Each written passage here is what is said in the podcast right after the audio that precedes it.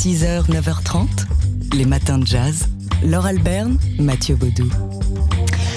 Alors donc, à partir de demain et jusqu'à dimanche, dans quatre cinémas parisiens qui ne sont pas des cinémas spécialisés, mais bien euh, des, cinémas euh, grand public, le Majestic Bastille, le Reflet Médicis, l'Archipel et le Grand Action, va se dérouler la huitième édition du festival du film de fesses. Oui, de toute façon, des cinémas spécialisés, il n'en reste plus beaucoup. Hein. Ouais, Avec une rétrospective cette année qui sera dédiée au fantasme, au fantasma, ce festival qui va accueillir des avant-premières, une compétition de courts-métrages, des cartes blanches et des films de fesses. Donc, euh, parce que les fesses, entre autres, en sont évidemment le sujet.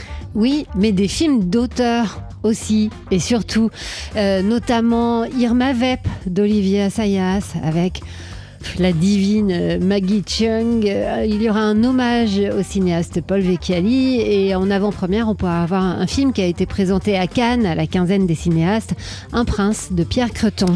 Et avec en film d'ouverture demain soir une curiosité Eyes Wide Shut, oui, mais en odorama, curieux de voir ce que ça donne. Ah oui, Cet ultime film de Stanley Kubrick, donc avec le couple à la Cruise Kidman à l'écran, couple en crise, poussé par sa jal- jalousie et sa frustration, lui, euh, donc Tom Cruise, enfin le, le personnage qu'il incarne, va plonger et se perdre au cœur de ses fantasmes. Le festival de films de fesses, 8 édition, c'est donc demain soir et jusqu'à dimanche.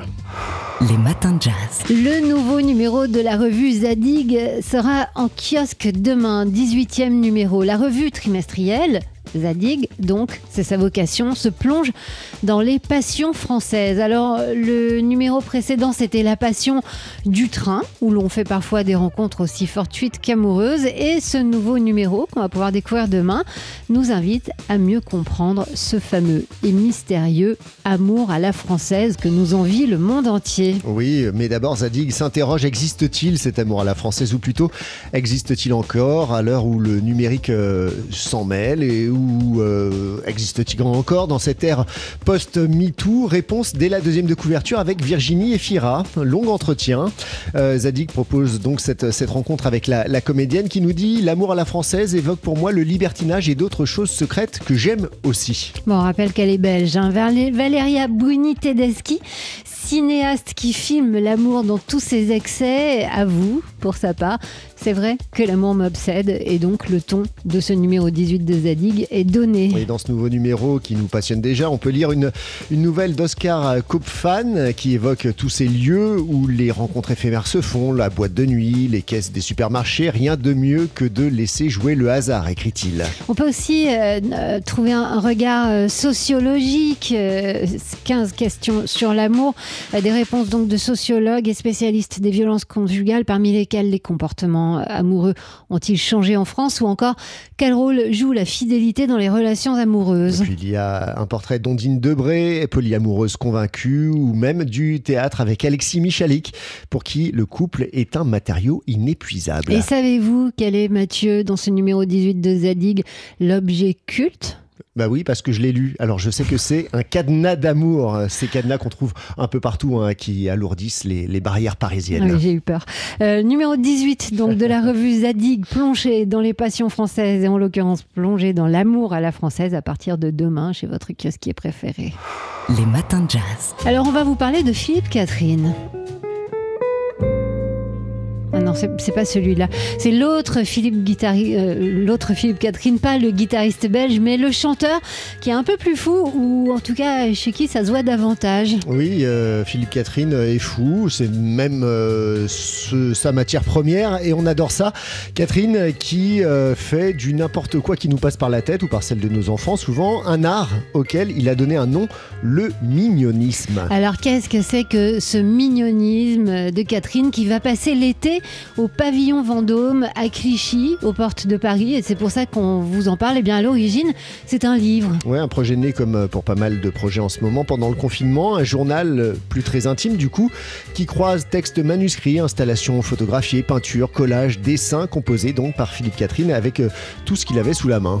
C'est-à-dire bah, les jouets de ses enfants, des, des papiers découpés ou même de l'huile d'olive. Il fait des portraits euh, la peinture à l'huile, mais avec une tache d'huile de, d'olive dans son assiette. Une ode à la douceur, à la liberté, à l'imaginaire, évidemment. À Clichy, c'est donc euh, toute cette série d'œuvres et de photos euh, à acquérir que vous pouvez retrouver. Oui, à acquérir, bah, on, est fou, mais enfin, quand même, on, a on peut avoir aussi le sens des affaires. On a tous des impôts à payer. Et puis, sinon, vous pouvez retrouver ces œuvres dans ce livre paru chez Helium Édition, l'exposition Mignodisme. C'est donc au pavillon Vendôme à Clichy jusqu'au 23 septembre.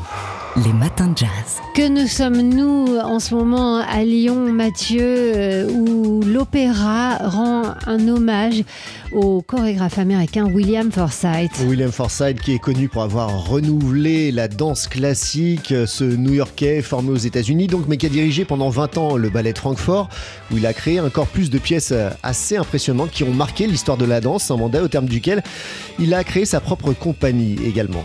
Et là, bah, il a continué à alimenter ce corpus.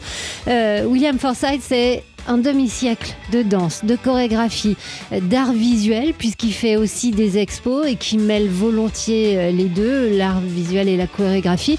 Il était donc plus que justifié que l'Opéra de Lyon lui rende un hommage euh, largement mérité en présentant bah, un programme euh, qui est un, concentré de l'art de William Forsythe, un concentré de, son œuvre avec trois de ses pièces maîtresses. Il y a Quintet d'abord qui date de 1993, une pièce assez intimiste et crépusculaire pour seulement 5 danseurs. Et puis il y a NNNN qui date de 2002, quatre interprètes masculins sur scène qui explorent les combinaisons de l'anatomie humaine et, qui euh, fait faire des sons à ces danseurs comme euh, des percussions vivantes.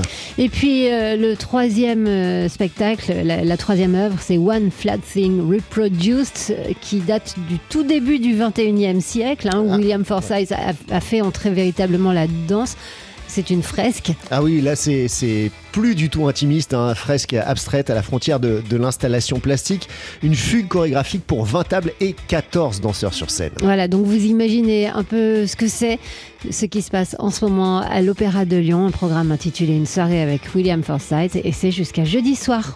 Les matins de jazz. Le pianiste Mark Copland a 75 ans aujourd'hui. Et plusieurs vies. Mark Copland, un pianiste qui n'a pas toujours été pianiste. Alors, il a commencé euh, cet instrument à l'âge de 7 ans seulement, mais il l'a vite délaissé pour se consacrer au saxophone et, en faire son instrument d'expression, euh, dont il a fait d'ailleurs euh, profession à Philadelphie, notamment avec le saxophoniste Michael Brecker. Ensuite, il a déménagé, il s'est installé à New York, où il a notamment fait partie du quartet de Hamilton en tant que saxophoniste. Donc, et c'est là que le saxophoniste s'est remis au piano en 1973. C'est à Washington ensuite qu'il a fait son apprentissage comme jeune pianiste, entre guillemets, en accompagnant les musiciens de passage. Et une fois aguerri, Mark Copland est retourné à New York et c'est là que sa carrière de leader a véritablement commencé. Ouais, on pourrait dire que Mark Copland a eu une troisième carrière, ensuite une carrière française, lorsque le producteur du label Sketch lui a fait enregistrer son premier album solo. C'était en 2001, un album euh, intitulé Poetic Motion, sur lequel ne figurent que des compositions de Mark Copland. Alors, c'est cette musique le piano de Mark Copland. C'est une musique qui peut être parfois cérébrale, exigeante avec des harmonies euh, extrêmement riches, mais qui est toujours, comme on l'entend ici, euh, mélodieuse, euh, lyrique parfois, et toujours extrêmement élégante. Avec un jeu de pédales également très sophistiqué. C'est un des rares pianistes, ah oui, regardez non pas ses mains, mais ses pieds. Marc Copland, qui a 75 ans aujourd'hui, et on lui souhaite un joyeux anniversaire. Les matins de jazz.